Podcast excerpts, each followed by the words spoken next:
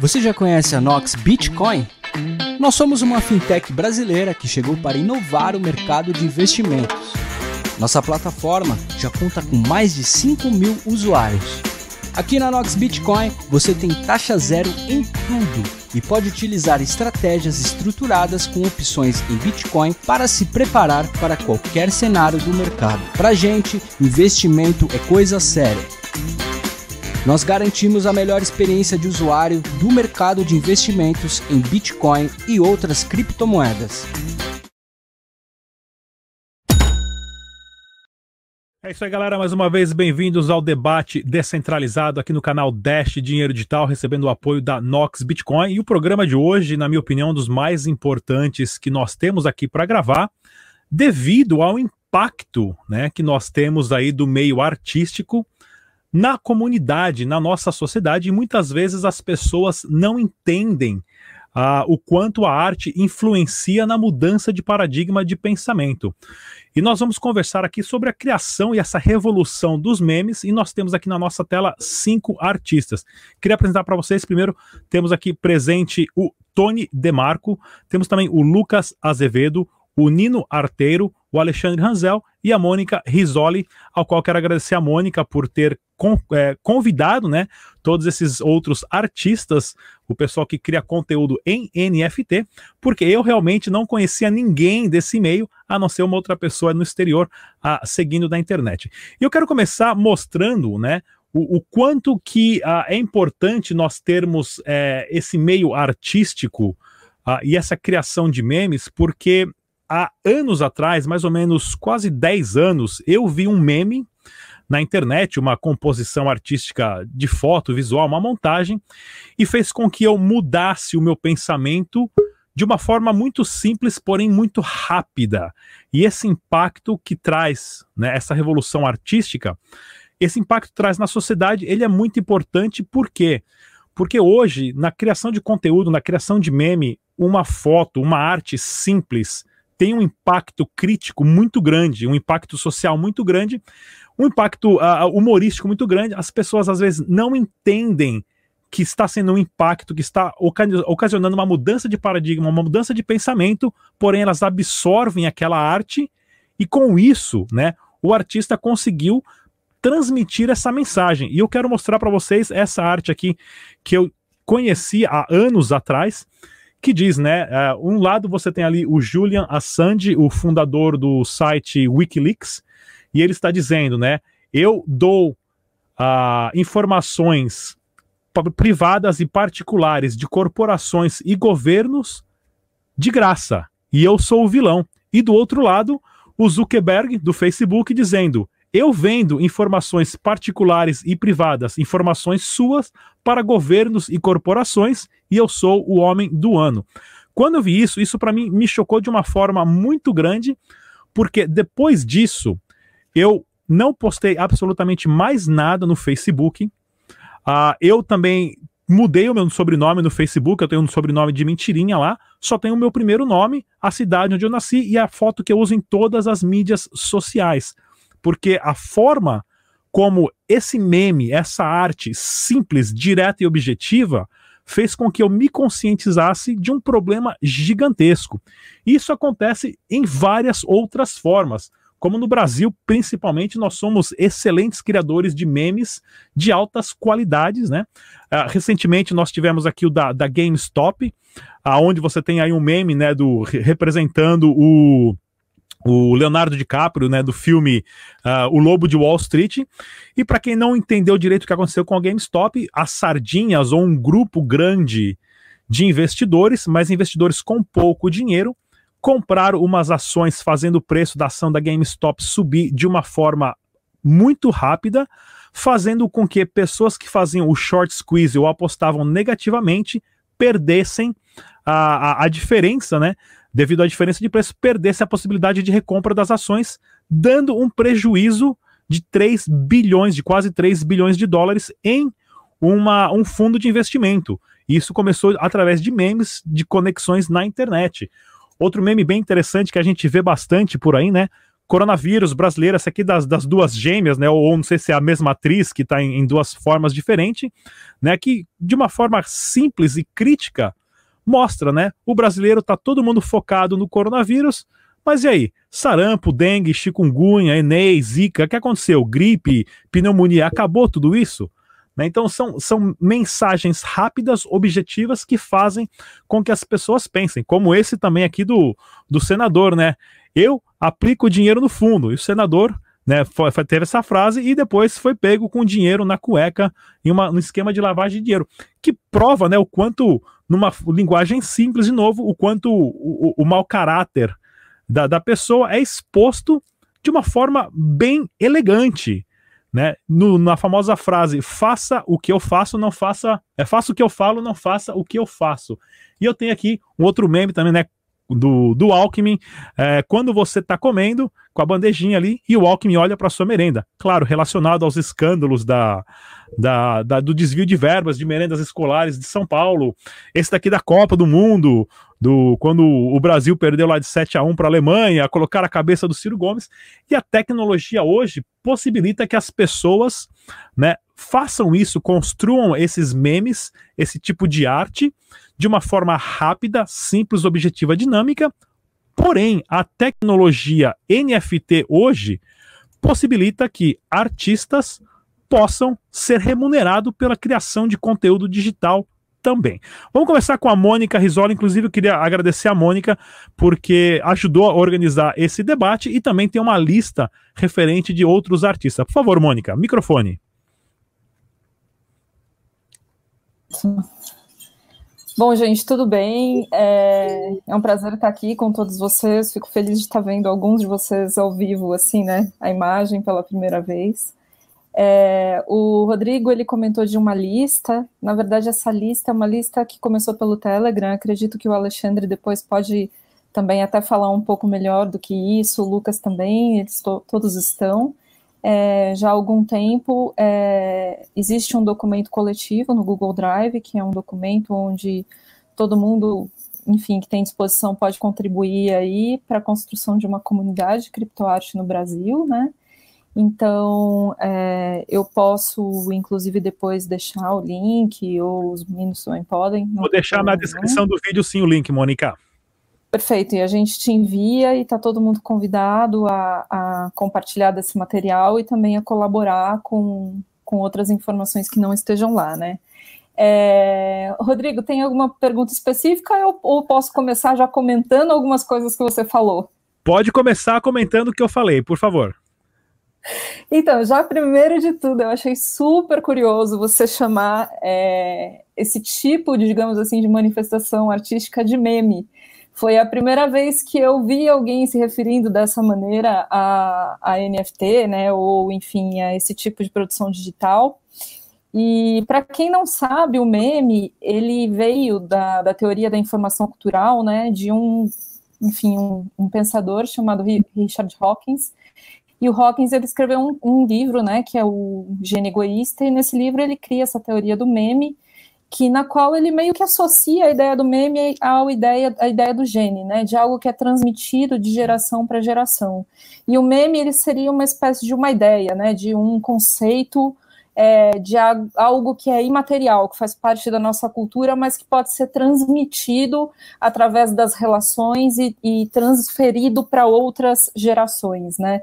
Então achei curioso você usar esse, esse, essa ideia do meme, porque é uma ideia que, no geral, ela está muito é, mal compreendida pelas pessoas, né? A gente usa o meme o tempo todo, mas não necessariamente com essa ideia de um conceito que é transmitido de indivíduo para indivíduo. Então, achei isso bastante interessante, né?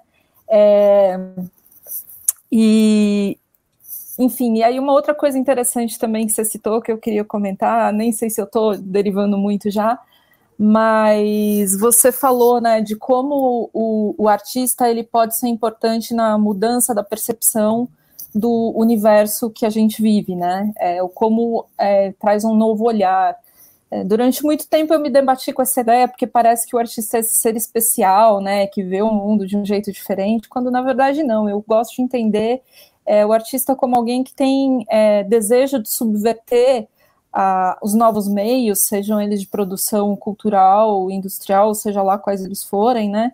Usar eles de maneiras criativas. E isso, obviamente, que não só gera novos meios de uso das ferramentas, como no caso né, da criptomoeda, mas também faz com que as pessoas possam se aproximar de, de certas coisas que elas não se aproximariam em outros momentos, né? Então, só a partir da sua fala é, é um pouco, né, do, do, que eu queria colocar. Eu, enfim, acabei, não sei, como, como a gente vai fazer isso? Conto mais da minha vida, da minha história. Não, eu vou passar para um pro agora. Vamos, vamos com o Alexandre Rangel. Alexandre, microfone também. Vai, Alexandre. Ah, joga a sua opinião nesse começo e depois eu vou, vou explicar, depois quero que vocês contem como, como começaram, eu vou fazer as perguntas e também né, as dificuldades que o artista, o artista digital ou o criptoartista hoje tem. Olá a todos, obrigado Rodrigo, obrigado Mônica pelo convite. É... Muito feliz de estar aqui, muito feliz de participar de mais uma revolução digital.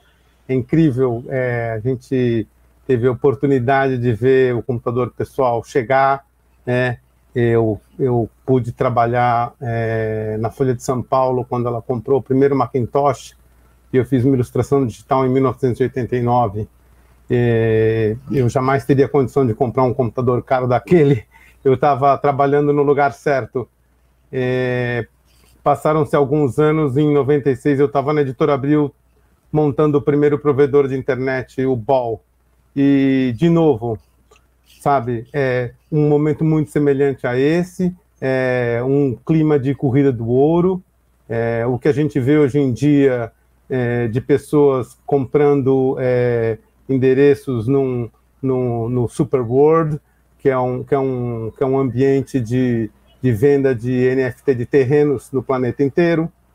Então você compra a Torre Eiffel, você compra o Coliseu, como antigamente você compraria o, o, o masp.com.br ou o newyorktimes.com esperando revendê-lo depois para o seu verdadeiro dono. É, esse é só um dos exemplos dessa, desse clima de faroeste. É, clima de bolha também, não dá para negar que é muito excitante você ver valores subindo numa proporção estrondosa. Quem acompanha o mercado de criptomoedas sabe que esse tipo de de valorização rápida é uma coisa comum, mas agora nós artistas estamos vendo isso acontecer com as nossas próprias carteiras, isso é, é, é chocante, porque normalmente a história, a história nos mostra que você é, tem que ralar muito para conseguir que as suas obras sejam valorizadas. Nesse mercado, é, essa regra foi quebrada. Aliás, como muitas outras regras, regras estéticas foram totalmente quebradas. Essa essa sua menção do meme, Rodrigo, é, ecoa, porque se você entra em qualquer plataforma de, de venda de criptoarte, essa coisa autorreferente que o Alexandre falou é muito comum. Os memes é, são tão valorizados quanto uma, um desenho muito bem executado, uma pintura bem, muito bem executada, uma modelagem 3D muito bem executada. É, a ideia está valendo mais do que tudo, é, a fama, mesmo que seja uma fama recente, a gente tem artistas novos, o, o, o a gente tem o, o, o Beeple lá, pô, o cara tá, o cara tá arrebentando, entendeu? Batendo recorde em cima de recorde, vendendo, fazendo leilão e levantando milhões, depois levantando mais milhões com uma obra só e distribuindo dinheiro, comprando comprando obra por cinco, obra que é de um dólar, ele dá 50 mil, entendeu? Tá, tá um troço muito quente, assim. É, não, não dá para não se empolgar com as possibilidades é, técnicas, né? O NFT não é só um, um, certificado, não é só um cartório digital que você pode botar a sua obra de arte, a sua música, mas ele também é, é uma plataforma para você criar qualquer tipo de contrato inteligente que inclua qualquer tipo de função que você queira, né? A gente tá, tem já algumas plataformas que permitem que você crie obras com camadas, é, com interatividade, com entrada de dados externos. É, isso abre possibilidades incríveis para artistas, né? Para artistas principalmente que, que já abandonaram é, suportes mais tradicionais e estão mais em, envolvidos com, com programação e com interação com o usuário. Então não dá para não estar empolgado mais uma vez, depois do computador pessoal e depois da internet, é, esse, esse criptomercado agora abrangendo tudo, inclusive os, os terrenos todos, cada centímetro da Avenida Paulista, até aqui na minha rua eu posso comprar, comprar no Superworld, isso daí é, é muito emocionante. Não, é, e realmente o que você falou, Tony, em relação à valorização uh, das obras de artes e o incentivo que isso está gerando com os artistas. Eu quero, eu quero colocar uma foto aqui que muita gente não conhece isso, mas essa daqui é a família Medici. A família Medici, no, em 1200, foi a família que possuía vários bancos na Itália, que era o sistema bancário, a família mais rica da Europa. E um desses indivíduos da família Medici foi a pessoa que mais financiou uh, obras de artes e artistas na época, dando início ao Renascimento, que foi a maior mudança de paradigma da história do planeta hoje. E isso está acontecendo de novo com a possibilidade hoje dos artistas se expressarem e terem a capacidade de monetizar e monetizar isso de uma forma muito, mas muito alta. E com isso você pode ver que a colaboração entre artistas é muito, mas muito grande mesmo. Uh, vamos continuar com o Lucas, por favor. A gente acha que o, o, o, o Nino, acho que o Nino, a, a, internet dele não está muito boa. Se ele não conseguir falar, a gente chama o Nino num próximo debate também. Por favor, Lucas, pode, pode continuar. Consegue me ouvir? Consigo, vamos lá. É, e gente, tudo bem? É, eu sou o Lucas, sou um, sou um artista 3D e vindo de outros lugares também, de fotografia, de qualquer outro tipo de mídia. É, eu gostei, só, só para deixar claro que eu já gostei muito de como iniciou falando de, de memes, do impacto pessoal, social que memes têm. Né? É, eu gostei, eu, eu, gosto muito dessa definição que a Mônica deu sobre os memes são como os genes da cultura, sabe? Eu aprendi, eu aprendi essa definição não por, por vias por vias mais acadêmicas, tipo leitura, mas eu, por exemplo, aprendi, eu aprendi essa definição por meio dos próprios memes. Então, eu gosto muito desse aspecto é, é, metalinguístico que memes têm sobre eles mesmos, né?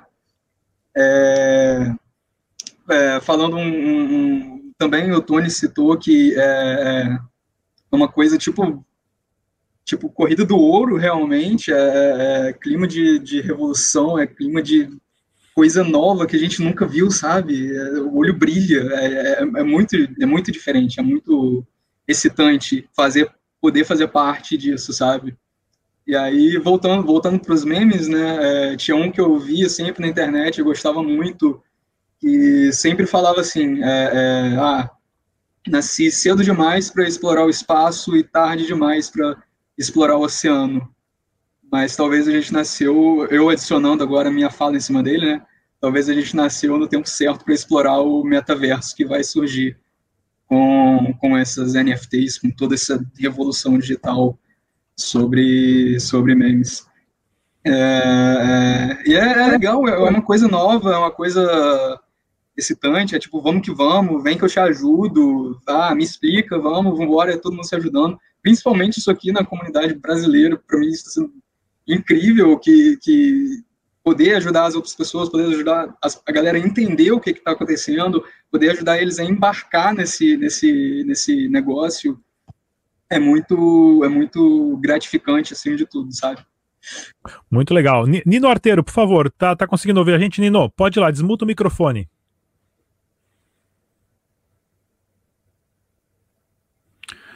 Eu acho que ó, a internet do Nino tá, tá, não tá muito boa hoje. Qualquer coisa a gente chama o Nino no próximo programa, se ele não conseguir. Tá ouvindo a gente, Nino? Não, então vamos lá, vamos continuar com a Mônica. Mônica, fala pra gente então um pouquinho agora, né, o, o quanto, assim, ser artista é difícil, como que né, vocês começaram e o que, que vocês podem incentivar as pessoas, os artistas hoje, né, os criadores de conteúdo de arte digital nesse, nesse meio, ou como que vai ser possível essa transição de quem quer entrar nesse ramo de artista digital NFT e, claro, ser remunerado por isso, porque isso é uma profissão, isso é, uma, é um estilo de vida e os artistas têm que ser remunerados porque eles causam um impacto muito grande na sociedade, como mencionaram o Banksy. Eu assisti dois documentários do Banksy né, há anos atrás, eu fiquei completamente apaixonado pela genialidade de como ele se lançou no mundo. né?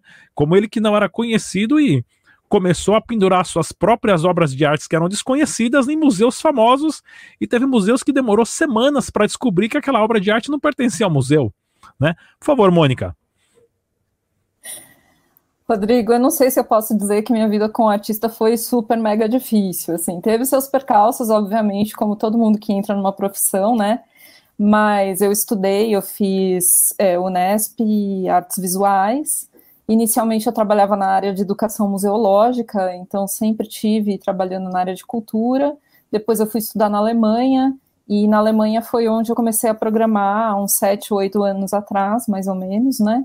E aí depois disso eu comecei a participar de vários projetos relacionados à programação, mas como minha formação é de desenho, é, eu sempre tive muito é, essa ideia do uso da ferramenta de, de programação para produção poética ainda dentro do pensamento de desenho, né? É, então eu tive aí, morei aí nos Estados Unidos também, é, fazendo uma residência no Max Center for Arts and Architects em Los Angeles, que foi o primeiro grande trabalho de programação que eu fiz, foi algo que tinha a ver com coleta de dados, com uma coisa que eles chamam lá de walkability, que é um termo da, enfim, da, da arquitetura, e foi muito legal que é, perceber que existe essa possibilidade do uso de dados em tempo real para a produção de obras de arte. E isso realmente foi o que me levou para a programação. Quando eu voltei para o Brasil, eu passei a organizar a Noite de Processing, que é um evento que acontece há seis anos já aqui em São Paulo, e atualmente eu também sou uma das organizadoras do, eh, organizadores do Processing Community Day, que é um evento internacional de programação criativa que a gente fala. E eu caí na NFT por quê? Porque há anos eu sonhava com um meio que pudesse, é, que pudesse receber algo. Como eu posso explicar isso? A minha produção já há muito tempo ela é toda digital, né? Tudo que eu produzo é a partir do computador e muita coisa usa dados como eu disse, em tempo real e etc e tal. Isso, para você expor numa galeria, você expor em outros meios, é possível. Mas o NFT, ele, digamos assim que a natureza dele é essa. É o meio perfeito para o conteúdo perfeito, é o casamento perfeito entre as coisas, né? Então, como artista, não só a possibilidade de ganhar dinheiro, esse clima de corrida, tudo, eu, isso me empolga. Mas eu tenho que dizer que o que mais me empolga não é isso, é realmente essa coisa de ter achado um meio no qual eu posso de verdade explorar a técnica da programação e os resultados visuais que ela pode produzir, né? É, eu acho que o artista ele não tem que se preocupar em ser digital, não ser digital, sempre vai ter lugar para todo mundo, né? E um bom, eu gosto de acreditar que um bom profissional ele vai ter trabalho sempre, né? É, então, talvez eu seja um patinho feio aqui, que não acha que a corrida do ouro e a. Lógico que a supervalorização é legal, né? Porque afinal de contas isso permite que a gente possa se envolver cada vez mais com o nosso processo criativo. E mas me interessa muito essa parte da programação e principalmente da, pro, da produção de novos contratos, tipos de contratos que permitam a inserção cada vez maior de funções emergentes, funções paramétricas, gerativas, dentro do contexto da produção da NFT. Então, é sim, é um mundo completamente novo para quem cria, e isso eu acho que é o que realmente me, me deixa maluca, né? É, bom, o Alexandre mostrou rapidinho aí. Eu posso mostrar rapidinho um claro. pouco aqui, Rodrigo? Pode colocar na sua tela aí que eu já coloco no ar agora. Por favor. Tá. Já está no ar. Vamos lá. É, então, deixa eu ver, não tem aqui a outra. É, eu sempre trabalhei muito com o conceito de ambiente, né? Né, Rodrigo? Então, hoje em dia, eu trabalho muito com a ideia da, da relação da flora brasileira com a geometria, né? Então, muitos dos meus trabalhos vão ter essa relação, né? Então, geralmente eu crio é, essas imagens, elas são todas vetoriais, e uso uma série de programas, não só o Processing, às vezes After Effects, depende do, do que eu quero, para programar, né? Mas, obviamente que a, a, o meu desejo maior é sair disso aqui e trabalhar com layers, que é uma plataforma, por exemplo, ela é uma plataforma que ela já oferece a, a possibilidade de você trabalhar com layers, tá? É, então, vamos supor que esse fundo aqui, que é roxo, né, ele poderia mudar de acordo com a forma como as duas. Então, isso poderia ser diferente, ter outros parâmetros dependendo da sua localização no planeta, né? Então, eu particularmente estou muito interessada em estudar, se quiser até o Nino, é uma pena que ele não está conseguindo falar, porque o Nino tem um conhecimento muito grande dos contratos, né? Como eu faço para essa pessoa aí que, que nos ajuda muito em contratos alternativos, né? Então, não vou falar muito, senão também outras pessoas podem falar. É uma coisinha para deixar claro assim para quem está pegando a história do NFT agora, é, no, no, contexto da arte, né? Qualquer item digital pode ser feito como um NFT, né? É, Rodrigo, você mostra a minha tela aqui, por favor? Claro chegando a extremos, né, das pessoas assim venderem venderem cores, né? Isso aqui eu fiz por curiosidade, porque tecnologicamente hoje está sendo possível. Você tokeniza, né? Você transforma em NFT um tweet que você fez. Então tem pessoas indo lá correndo, ah, tweet que o Lula fez em 2008, a pessoa vai lá e transforma no NFT. Né? Só um exemplo de até onde, até onde isso, aqui, isso aqui chegou, né? É, e para negociar esse tipo de arte, para quem está olhando, falando assim, nossa, tá, ok, tô vendo, tô vendo tal galeria, como é que eu compro isso? Você tem que, no mínimo, ter, ter essa carteira de criptomoedas, né? Todas essas negociações, principalmente nas artes, são feitas em, na, na criptomoeda é, do blockchain Ethereum, né? Que é o, que é o Ether. Então você tem que ter essa carteira e a partir daí você pode é, oferecer suas obras e receber o, os valores nessa carteira e, e, e vice-versa, né? E eu queria fechar minha fala com a seguinte, com a seguinte, eu comecei com a música do, do Chico Science, né? É, terminar com uma, com, uma, com uma brincadeira aqui com um trecho de uma música do Smiths que fala o seguinte: é, se não é o amor, então é a bomba, a bomba que vai nos unir. Que era o medo lá dos anos 80, né? Hoje eu faria essa brincadeira assim, porque a coisa do NFT tá juntando tanto né, a comunidade, né? Eu, eu parafrasearia ele dizendo: se não é o amor, é, então é o dinheiro que vai nos unir. Então tá todo mundo nessa brincadeira, né? Um investe no do outro, porque melhor assim do que a gente estar tá investindo em anúncio no Instagram, no Facebook, em publicidade, que façamos publicidade, troca de recursos, mas não entre usuário e big tech, né? E mais é, artista, artista, artista e artista, artista e colecionador, né? Isso, essa questão, questão da comunidade tem sido muito forte, né?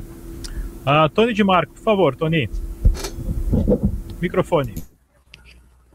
Opa, é, bom, Rangel, é, obrigado pelo gancho. Minha próxima obra vai se chamar é, Não Me Dê Likes, Me Dê Ethereum. E eu, eu quero eu quero lembrar é, que esse mundo maravilhoso que a gente está discutindo aqui é, não é exatamente uma novidade. Né? É, as criptomoedas é, finalmente são uma realidade, mas a, eu lembro de tentativas como o e-gold de 96, que prometia um lastro no ouro que eles nunca conseguiram provar e aí acabou o negócio explodindo. Mas em 99 você conseguia é, trans, transmitir e-gold para outra carteira. Se você tivesse um Palm Pilot, você conseguia mandar dinheiro digital de uma pessoa para outra, de um lugar do, do planeta para outro.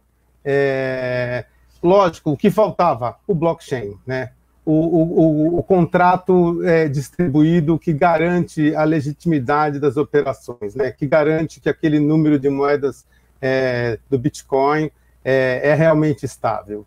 É, vender pixel também não é nenhuma novidade. Em 2005, a gente teve The Million Dollar Homepage do, do Alex Steele, um estudante é, inglês, que, para pagar os seus estudos, criou uma webpage com um milhão de pixels que ele vendia cada pixel por um dólar, é, em conjuntos de, de, de 10 pixels, então dava 100 dólares, era o mínimo, e você não só tinha direito àqueles pixels, mas você também tinha direito a colocar um link é, na sua área. Muito parecido com o que a gente tem hoje é, num, num, num, no metaverso. É um, é um metaverso bidimensional, mas é, tem tudo ali já. Tem comercialização de pixels, sabe? Tem informação embutida, porque você ganha o link também. É, o projeto está no ar até hoje, ele conseguiu muito mais do que isso, porque os últimos lotes foram é, leiloados no eBay e teve pixel é, que saiu a, a, quase 40 mil dólares no final. É, mas é, é isso, estava provado já muito antes de que as pessoas é, não se prendem mais a, aos meios físicos, né? A compra de pixel é algo, é algo concreto para muita gente. Como diz o, o, o cara que toca o, o, o OpenSea, se você fica 10 horas por dia na frente do computador, colecionar arte digital faz todo sentido. O seu mundo é digital, sabe? Você não quer um quadro que fica lá na parede que você só vê quando você passa pela sala ou pelo corredor da entrada do prédio. É, você quer algo que você possa a qualquer momento mostrar para as pessoas, você mesmo ver, você mesmo vê o item sendo valorizado, se você tem algum viés especulativo. Mas eu acredito muito no colecionismo raiz, é, nessa vontade de se apaixonar por uma imagem, por um som, por um conjunto de imagem com som, por um conceito, né? Tem obras do Nino que são que são são armazenamentos é, num, num, num, NFT de ideias, onde você não tem pixels envolvidos. É, existem muitas possibilidades de você de você estimular é, essa vontade de, de, você querer ter aquela ideia. É, parece abstrato, mas só se você nunca colecionou figurinha, porque, de novo, é, é qualquer criança. A gente está, de novo, pela milionésima vez, a reboque de pornografia game. game os games estão nessa da tokenização há, porra, década, entendeu? Qualquer criança pede isso de, de, de, de, de presente para a titia, sabe? Não quer mais um, um, um, brinquedo da estrela. Ele quer créditos em algum game que ele possa comprar itens para usar, entendeu? Pô, qual a diferença entre um item de game e uma, e uma obra nossa no, no Haribo? Zero. Zero. O importante é o valor que a pessoa dá para aquilo e o quanto ela tem na carteira e que ela está disposta a pagar. É só isso. Lucas Azevedo, por favor, Lucas, microfone. Oi. É, então, é, realmente é, é, gostei muito disso daí que o Tony falou agora, a questão de se apaixonar, a questão de, de, de colecionar e, e, cara, falando por experiência própria, é viciante, é viciante demais. Porque eu, por muitas, se eu puder falar um pouquinho da minha trajetória nisso daqui, é, eu comecei a ver movimento da galera na internet sobre NFT e criptoarte. Caraca, que, que, que é isso, entendeu? É um negócio muito doido, e aí eu vi, eu achei muito legal, só que eu não tinha Ethereum, eu não tinha nada, não tinha criptomoeda nenhuma, mas eu comecei a interagir com a comunidade que eu via na internet, no Twitter, principalmente Twitter. Twitter é a melhor ferramenta para qualquer criptoartista hoje em dia, sabe? E aí eu comecei interagindo com a galera, falando e tal, eu já fazia minhas coisinhas e postava na internet, né? Mostrei umas artes para uns caras lá e o cara falou: Cara, toma aqui é, é, 20 dólares mais ou menos em Ethereum, na época que o gas estava baixo, né? Toma 20 dólares em Ethereum para você tokenizar sua primeira arte. Eu espero que você bombe, eu espero que você se dê bem, eu espero que você dê certo. E, porra, foi. Desculpa a palavra foi, foi uma das melhores coisas que fizeram para mim isso daí, porque me possibilitou a tokenizar minha arte. Eu vendi a primeira e eu pude tokenizar mais e mais e mais, e hoje estou aqui agora. É, e aí, depois disso, cara, você junta um pouquinho de Ethereum, você junta um cadinho e você vê uma arte de um amigo seu que fez, e você, tipo, cara, eu, posso comprar isso. Ele, é, eu gosto daquilo que ele fez, eu gosto da pessoa por trás disso, eu gosto da história, sabe? E aí você simplesmente compra de um, de um artista. Então, é um gesto, eu acho um gesto muito legal. Eu tenho, tenho arte de vários artistas, todas as artes são brasileiras. Eu, meu foco atual é só investir em artistas brasileiros no momento. Não que eu tenha grandes quantidades de Ethereum, mas o que eu, o que eu, a artezinha que eu vendo, eu já compro logo alguma de alguém. Não tenho de todos os que estão aqui, infelizmente ainda não, mas um dia, quem sabe. se eu puder, eu, eu posso, posso compartilhar, pode compartilhar a tela aqui? Claro, pode compartilhar. Né, inclusive que você falou, né, Lucas, de, de, como você iniciou, né, um exemplo gigante, né, de uma pessoa que foi descoberta por acaso foi o próprio Romero Brito, né, que foi descoberto, pois é. está vendendo a sua arte na rua, e o Romero Brito, em Miami, onde eu morei durante muitos anos, o Romero Brito é o rei de Miami. A arte do Romero Brito está em Miami em qualquer canto e hoje no mundo inteiro, né? Um, um exemplo muito bom, realmente. Inclusive, até o Dart Verde que está atrás de mim aqui é do Romero Brito, né? Uma cópia que eu, que eu fiz, a cópia da cópia, mas está aqui. Os meus Dart Verdes são do Romero Brito. Pode compartilhar a tela aí, Lucas. É, então, eu é, mostrar um pouquinho aqui da, da, da minha conta do Haribo. Eu, eu, o que eu queria mostrar era isso daqui. Uh, a gente começou falando de memes. Uh, uma das coisas que eu tokenizei, inclusive, foi um meme. Eu fiz três edições de três. Co compartilha e... ela, Lucas, a gente não tá vendo ainda. Ah, perdão. É, Vai ali embaixo. Pensei, eu pensei que era você que, que mostrava aí. É, você tem que compartilhar e coloca no ar aqui. Ah, tá. Share aqui. Uhum. Share screen. E para a gente continuar, já vou deixar já vou deixar o recado aqui, Mônica. Vou querer gravar mais um programa com esse é, com esse tema, com outros artistas também.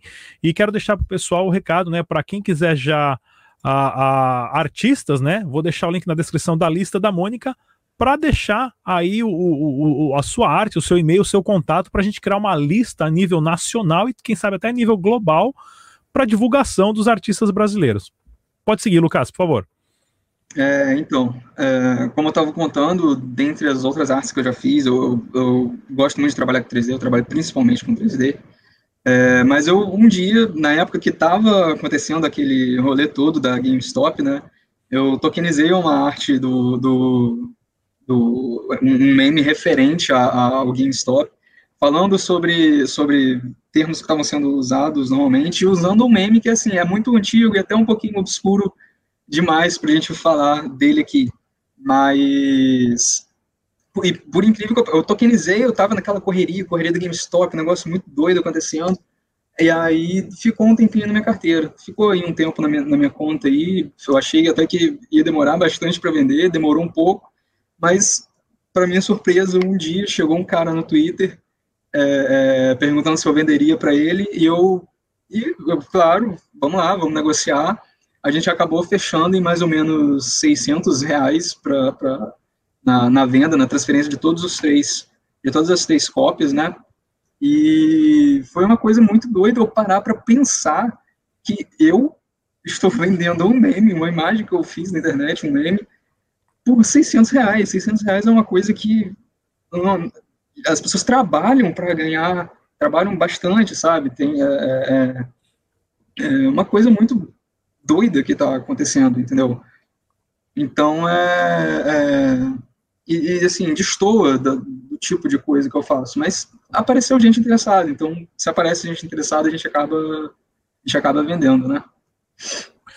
Não, é, é, bem interessante mesmo, porque assim, é, todos vocês comentaram do Ethereum, né? Como eu, eu, o meu canal é específico em Dash e a gente fala de blockchain e tudo mais, nós vemos até os protocolos, vários projetos correndo atrás para entrar na onda do NFT, né? Há um ano atrás, o próprio Dash já começou a, a, mudar na plataforma e vai ser possível criar NFTs no blockchain da Dash com a vantagem de ser as taxas ou gás, né? Vai ser de 0,1 centavo de dólar e você vai poder criar NFTs dentro da plataforma Dash também, porque assim, existe essa competição também entre os blockchains para ver quem consegue oferecer um melhor serviço, um melhor produto de armazenar digitalmente tokenização num blockchain descentralizado onde todos têm acesso, né? Como o próprio Lucas falou, o Twitter é uma é revolução que você pode vender o seu produto, a sua arte que você fez aí no cantinho da sua casa, no interior dos cafundós do Judas, e vendeu para o cara lá na Tailândia, no interior dos cafundós do Judas, lá da Tailândia. Né? Então as fronteiras já foram eliminadas e agora né, essa guerra dos protocolos para ver quem oferece o melhor produto está em destaque. Tanto é que esse aqui é o exemplo do Minecraft, né, da indústria de videogame, que é a primeira que o Dash já está se inserindo, para criar né, é, um ativo digital único dentro de um videogame, ou uma picaretinha, um machadinho, uma bazuquinha, uma bombinha que você compra, troca, vende, e isso é um negócio trilionário que está na nossa frente. Então, vamos começar aqui na nossa rodada final. Quero a opinião de vocês.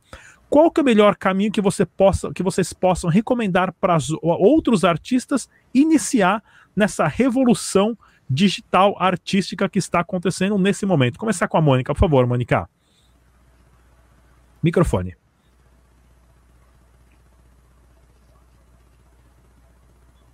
Uh, peraí, aqui.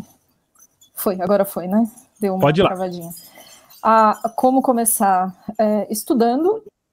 Eu acho que estudando com calma, conhecendo as plataformas, entendendo o que o seu, seu próprio trabalho necessita, é, buscando a, a plataforma que melhor se adeque tanto às suas necessidades econômicas como poéticas, né? E eu acho que é isso, não tem como, tem que estudar, conversar com as pessoas, conversar muito, a comunidade é muito aberta, todo mundo está aí disponível para ajudar o tempo todo, né? E acho que é por aí. E Rodrigo, já começou a sua coleção de artistas brasileiros? Vai começar quando? Não, mas Terminando eu já tô... o programa? Já tô com um projeto excelente aqui que a gente vai trazer em breve também. Vocês vão, o pessoal vai ficar surpreendido, mas a gente vai fazer na plataforma Dash, que eu acho que no meio do ano já vai ser lançado, a gente vai construir lá. Pô, Rodrigo, você tem aí atrás de você que você mostrou um Romero Brito. Se você não tiver a maior coleção brasileira de NFT de todos os tempos, não eu tem, vou achar que tem alguma coisa errada. Falta dinheiro para comprar. Eu queria ser artista para produzir e vender, mas eu não tenho esse. Eu, eu acho um dom, né? As capas do meu canal, eu que faço, eu acho as capas do meu canal horríveis, né? Essas, do, do, mas eu queria ter um dom artístico para. Pensei que é melhor. Eu tô há três anos fazendo as capas e não melhorei, né? Acho que não é para mim. É, Alexandre, por favor. Por favor. Ô, Rodrigo, você tem um Bitcoin aí na parede, cara, que a gente tá vendo. É de papelão, cara, é de papelão esse daqui. Tem uns 10 papelão. Quando eu fui pra Venezuela, tem um calhamaço de dinheiro. Na época, velho, olha, olha, o, olha o tamanho do Bitcoin é. dele. É. Porque, porque dinheiro da Venezuela é. que não vale nada. Pra mostrar, dinheiro é papel, ó. Não vale absolutamente nada. Tem que atribuir o valor, né? É isso que a Mônica falou também, é, falando de meme, né? Como diz o ET Bilu, busquem conhecimento. E dá só uma, uma, uma, uma complementada no que o Tony falou, que é muito importante, que é a questão do colecionismo, volta e meia. Então a gente, a gente aprende, ensina, né? Quando a gente tem um NFT aqui, por exemplo, isso aqui está na minha carteira e ele é transferido para outra pessoa, ele vai para a carteira da outra pessoa que você manipula no celular. Então tem a questão do, do colecionismo muito forte, é quase que um Pokémon Go ali, você fica com seus, com seus uhum. NFTs ali dentro, né?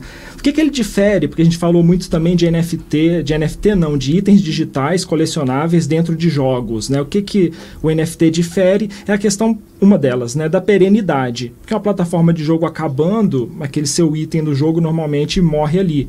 E essas obras estando no blockchain, elas, a plataforma que elas foram criadas morrendo daqui a um mês, um século, a obra está no, tá no blockchain. Aí só acabando da internet mesmo, né? E sobre o que o Lucas falou, que ele se sentiu culpado, né? Nossa, vendi, teve só um segundo de trabalho. Acho que isso é muito do fazer artístico, né? Que a gente só conseguiu fazer aquilo em um segundo porque a gente está estudando e ralando há 30 anos anos, né? Isso falou-se muito do Beeple, né? Que é aquele artista digital que fez um, um lançamento, ganhou instantaneamente 6 milhões de dólares, mas você vai ver a história dele, ele tinha 5.300 itens porque ele fazia uma obra digital e ainda faz por dia há mais de 10 anos. Então é mais, que uma, é mais uma recompensa do que ter ganhado na loto. Essa comparação é legal. Ah, Tony de Marco, por favor, Tony. Microfone. Pode, pode Pode já compartilhar tá minha tela aí? Já está aí? Então, para quem quer começar, eu recomendo o OpenSea. Como vocês viram, todos nós estamos lá no OpenSea. Existem é, outras plataformas é, para você comercializar, mas essa é uma que não é curada, ela tem valores bem baixos. É, eu tentei fazer uma conta bem burra, porque eu imagino que todos os meus amigos vão me perguntar isso: quanto custa? Para você colocar uma obra de arte é, para ser vendida numa plataforma dessa. Então, assim, em termos médios, você vai gastar uns 200 reais é, para subir uma obra. E se você vender por 0,1 Ethereum, que é o que eu coloco aqui do preço das minhas, você vai faturar uns 900 reais. Então, você vai ter um lucro brutal em cima. É, é duro, porque você falar que está democratizando a arte e você tem que gastar 200 reais ou mais, ou um pouco menos, para simplesmente conseguir mostrar ela num marketplace desse, que é um marketplace é, bastante democrático, bastante barato, ainda assim, é razoavelmente caro para quem não está acostumado, é, para quem não está acostumado a gastar dinheiro. É, material artístico custa caro, né? Tinta boa custa caro, é, tela, é, aluguel de ateliê. Ser artista nunca foi uma coisa barata, é uma ilusão você achar que, é uma pessoa que fica lá em casa e a musa vem, beija a sua testa e, e sai uma obra de arte e você vende por milhões aquele momento espontâneo de criação. Não é assim. É muita relação, é muito investimento, né? Como esse mesmo. Você tem que comprar Ethereum, você tem que, você tem que pagar o gás, você tem que pagar o FII, e você tem que pegar a taxa da corretora. São micro gastos que vão se acumulando e que, no fim das contas, é, contam. Ainda vale a pena? Claro que vale a pena. Como eu falei, se você consegue vender, é, a lucratividade é muito grande. O retorno é, é instantâneo e muito alto, maior do que qualquer outro investimento. E aquilo que já foi dito aqui, você não paga 50% para o galerista, não paga, não tem que pagar pau para o curador, sabe? Não tem que ficar na fila da, da galeria para daqui a dois anos, quem sabe, tem espaço para você. É, você não tem que ficar ouvindo o lero-lero do cara que quer comprar, mas ele fica regateando. Ah, ele quer regatear, ele dá um bid na sua obra, e você aceita ou não, sabe? Mas não, Eu vou não tem que ficar... Interromper. Eu vou até te interromper rapidamente, Tony. Ah, quando eu voltei dos Estados Unidos foi em 2015, é, um galerista de uma galeria muito grande aqui de São Paulo me chamou para ver meu trabalho e eu estava totalmente no processing, na programação, e ele olhou para mim e ele falou: é uma das maiores galerias de São Paulo. É, ninguém nunca vai comprar esse tipo de coisa digital. E eu quero muito que ele assista isso. A previsão, a previsão dele durou pouco, hein?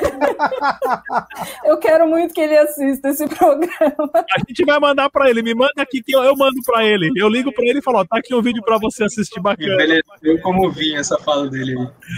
Então, então para quem está quem tá pensando em, em entrar, é, não é difícil. É, não é difícil nem você. Ah, o que, que eu vou criar para entrar nesse novo mercado?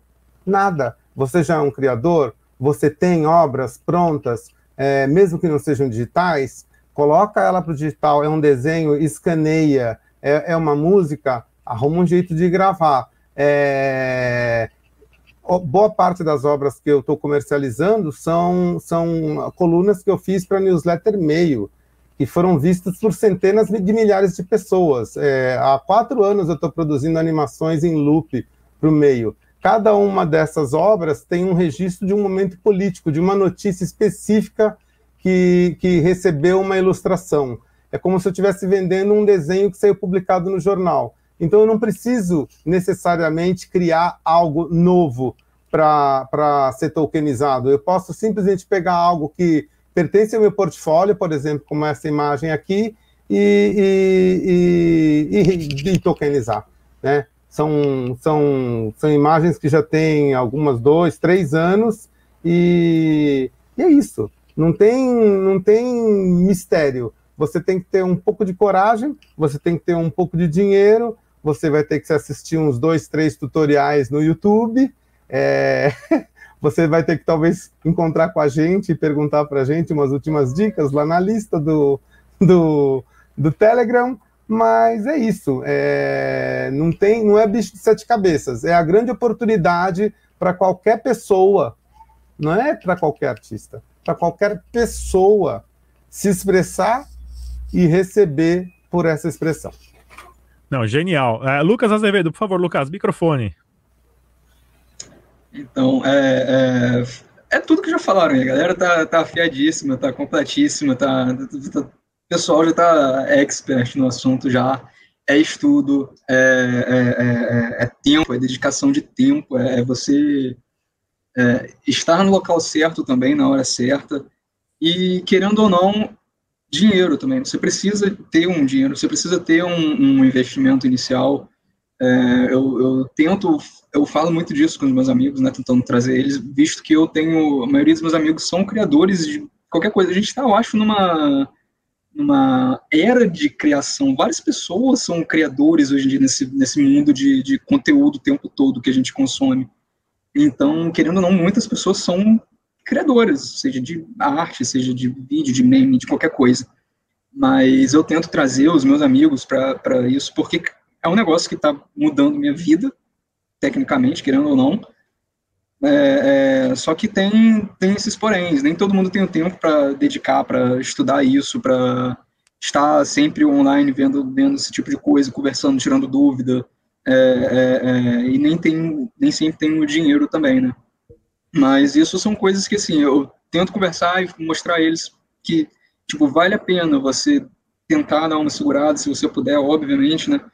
Tentar dar uma segurada, tentar investir um pouco, porque realmente é um, um investimento, é uma coisa para o futuro, é uma coisa do futuro para o futuro, entendeu? E o conselho de ouro que eu dou para todo mundo é, é, no mínimo, no mínimo, no mínimo, só seja uma pessoa legal, sabe? Só seja uma pessoa tranquila, seja uma pessoa agradável, porque, cara, ninguém vai comprar a sua arte, ninguém vai gostar do que você faz, ninguém vai gostar de você se você for um, um, idiota, se você for um cara chato, se você for um cara reclamão, sei lá. Só conversa com as pessoas, mostra o que você faz, é, tem uma boa atitude é, ao se aproximar tanto de colecionadores quanto outros artistas ou de grupos de artistas, sabe? É, Para mim, eu acho que esse é o conselho de ouro que quando qualquer pessoa que vem me perguntar sobre criptoarte, sobre NFT, eu falo, só no mínimo seja uma pessoa legal. Diga lá, Alexandre. Olha o microfone aí, diga lá, vamos lá. É, caso a gente já esteja perto do final, não estou falando para terminar não, mas eu quero fazer uma coisa aqui para fechar com chave de ouro. Mostra minha tela aí, por favor. Alexandre, pronto, já tá. Vou fazer uma, fazer uma proposta aqui na uma obra do nosso amigo Tony. vou fazer aqui uma proposta aqui para ele. Estou aqui dentro do site do OpenSea, achei a galeria dele. Não né? tô acreditando, calma, gente, até desmutei. Você vai comprar? Não, não. Vou fazer uma proposta, se ele achar que é, assim, essa aqui, essa aqui, essa aqui tá disruptiva, ó, gostei dessa aqui.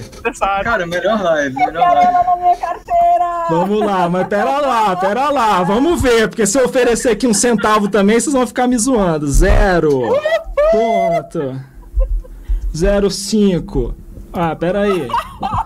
77 dólares. Agora isso aqui eu vou vender amanhã por acho que uns, uns 770 dólares. É, eu acho que vai ser um bom investimento. E vou deixar por três dias essa proposta, hein, Tony? Pensa bem, vamos lá ver se vale isso. Make offer. Muito bom, muito bom, Alexandre. Tá vendo se eu tenho. Uh, vamos ver se eu tenho os fundos aqui na carteira, que também, pô, tô passando o cartão. Se não passar o cartão, aí isso aqui que abriu é a extensão aqui pro Chrome, nela que liga o Chrome na minha, na minha carteira.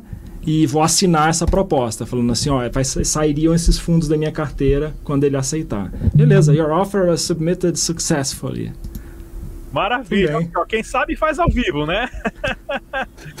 e foi, foi minha primeira compra, viu, Tony? Sinta-se especialmente honrado, porque eu, assim, já estava atrás de uma do Lucas também, não achei o URL dele aqui no OpenSea, mas aí é, você, você foi a primeira que eu comprei, já tinha vendido, acho que também é uma questão até bateu forte que o Lucas falou, sejam pessoas legais, assim, caramba, o universo, essa comunidade, né, já vendi, sei lá, 26 obras, né, deixa eu começar pode a investir nos, nos parceiros. Pode compartilhar minha tela. Vamos lá. Vou aceitar, vou Isso aceitar. aqui não foi planejado não, hein, pessoal, tá Olha lá, olha lá, Posso Olha lá minha oferta. É só clicar no céu? Vai, garoto, abre a carteira. Vai, Aê. moleque! Tira o escorpião Cadê? do bolso, né? Tira o escorpião do bolso e compra alguma coisa. Vende! Ela é, não tá. Set price. Acho que, acho que clicou no botão de vender, não? Set price. Foi, foi, foi. Não, peraí. Ah, você tem que achar a minha proposta. Deve ter chegado um e-mail. Deve ter chegado um e-mail para você. Alexandre fez uma proposta. Aqui, não, mas aqui na interface eu não vou nela? Vai, vai sim. Sobe ali em cima no, seu, no seu ícone e pede o seu profile, depois pega aqui Has Offers. Tem um botãozinho, um filtro ali do ah, lado. Ah, tá. My Profile. Aí na esquerda ali tem o Has Offers. Ah. Já Uai. apareceu a bandeira aí. Cadê? Acho que é no, ali no em cima. Ali, no status. Tem Isso, mais pra cima um pouquinho do seu mouse. Sobe não, pra cima, pra cima. Pra cima. Aí, has offers. Um pouquinho mais pra direita, pra baixo. Aí. Aí. Aê! Tá, vamos lá, já apareceu aí, agora vamos. Ah, ali onde tem escrito Accept. Make offer. É, Accept. lá na direita. Vamos lá. Pegar lá, aqui. O... Onde? Aí, perto do seu, perto do seu mouse, o botão mais da. Aí, accept. Aí, aí. Ah, garoto! Aê! Accept. Boa! Valeu, Antônio. Boa demais. Valeu, Angel. Valeu, tamo junto. Isso, essa foi uma aula magna. Ah, tá na carteira, tá na carteira. Isso aí. Ó. Agora já vai aparecer aqui na minha, no meu Pokémon GO aqui. Você já viu aqui, ó. Mostra aí. Gente, mostra aí. Gente aí. Ah, raposinha. Incrível, incrível. Raposinha. Pera aí. Eu venho aqui na minha carteira, eu peço aqui Collectibles, é a mesma carteira que mostra minhas granas, né? Mas como eu tenho muita obra, o Pokémon GO aqui vai estar tá poluído. Deixa eu ver onde, como é que eu faço pra achar o seu. Pera aí. Eu só quero Tá jogando na cara, aqui, assim, ó. Tá jogando na é, cara. Então. Enquanto... Aqui, ó. Cada uma dessa aqui é 100 dólares, ó. 100 euros aqui, cada um aqui, ó. Enquanto o Alexandre vai, vai procurando a área. Isso, passa lá. Agora, pessoal, lembre-se, também tem que tomar muito cuidado a qual que são as carteiras que você usa, qual navegador você usa, onde você guarda Sim. as chaves privadas, porque não adianta nada o artista criar algo genial e não ter a responsabilidade de saber guardar o seu próprio dinheiro e ser hackeado e acabar perdendo tudo muito fácil. Então, tem que tomar muito cuidado com isso mesmo. Então, sempre aprenda como funciona a tecnologia, aprenda como funciona as carteiras, chaves privadas, principalmente plugins para usar em navegadores, tome muito cuidado com isso mesmo, tá ok? Sim, Vamos lá. positivo. Pessoal, eu quero primeiro agradecer a presença de todos aqui. Excelente programa. Quero deixar também aqui um convite aberto para outros artistas entrarem em contato com a Mônica. Vamos preencher essa lista. Vou deixar meu programa sempre aberto para vocês. Vamos tentar pelo menos uma vez por mês gravar um programa desse com artistas, tanto da arte visual quanto da arte de música também, porque nós falamos da parte visual. Né? O NFT serve para música, né? O ramo de música, os artistas na área de música que pode se lançar aí usando plataformas grátis como o YouTube, tokenizar a sua música, fazer um NFT, né? É, é, muito valor. Diga lá, Lucas. Eu não, eu não, sei se você já viu, mas saiu uma notícia ontem de a banda, a primeira banda que vai lançar um álbum como NFT. Sim, sim. É uma, eu esqueci o nome da banda. Acho eu que é falei no meu jornal ontem, Lions, Lions alguma coisa. Kings of Leon? Kings King, of Leon? Acho que é Kings of Leon. King of Lions, é. King of Lions, exatamente. Então, pessoal. Então, tá aí, a, está acontecendo, faça parte dessa revolução digital. A propriedade digital hoje existe e é segura. E isso vai mudar como artistas como vocês a, a se expõem na mídia, como vocês podem vender né, as composições de vocês. Claro, se sustentarem com isso e ajudar toda a comunidade a crescer. No debate. Vamos essa cena brasileira aí. Pois é, no debate descentralizado de hoje nós tivemos aqui presente a Mônica Risoli, também o artista Alexandre Rangel, o artista Lucas Azevedo, o artista Tony de Marco, tivemos também o artista Nino Arteiro, que não pôde é, participar muito por causa da sua internet, mas vai voltar aqui no próximo. Queria agradecer a presença de todos. Até a próxima, pessoal. Tchau.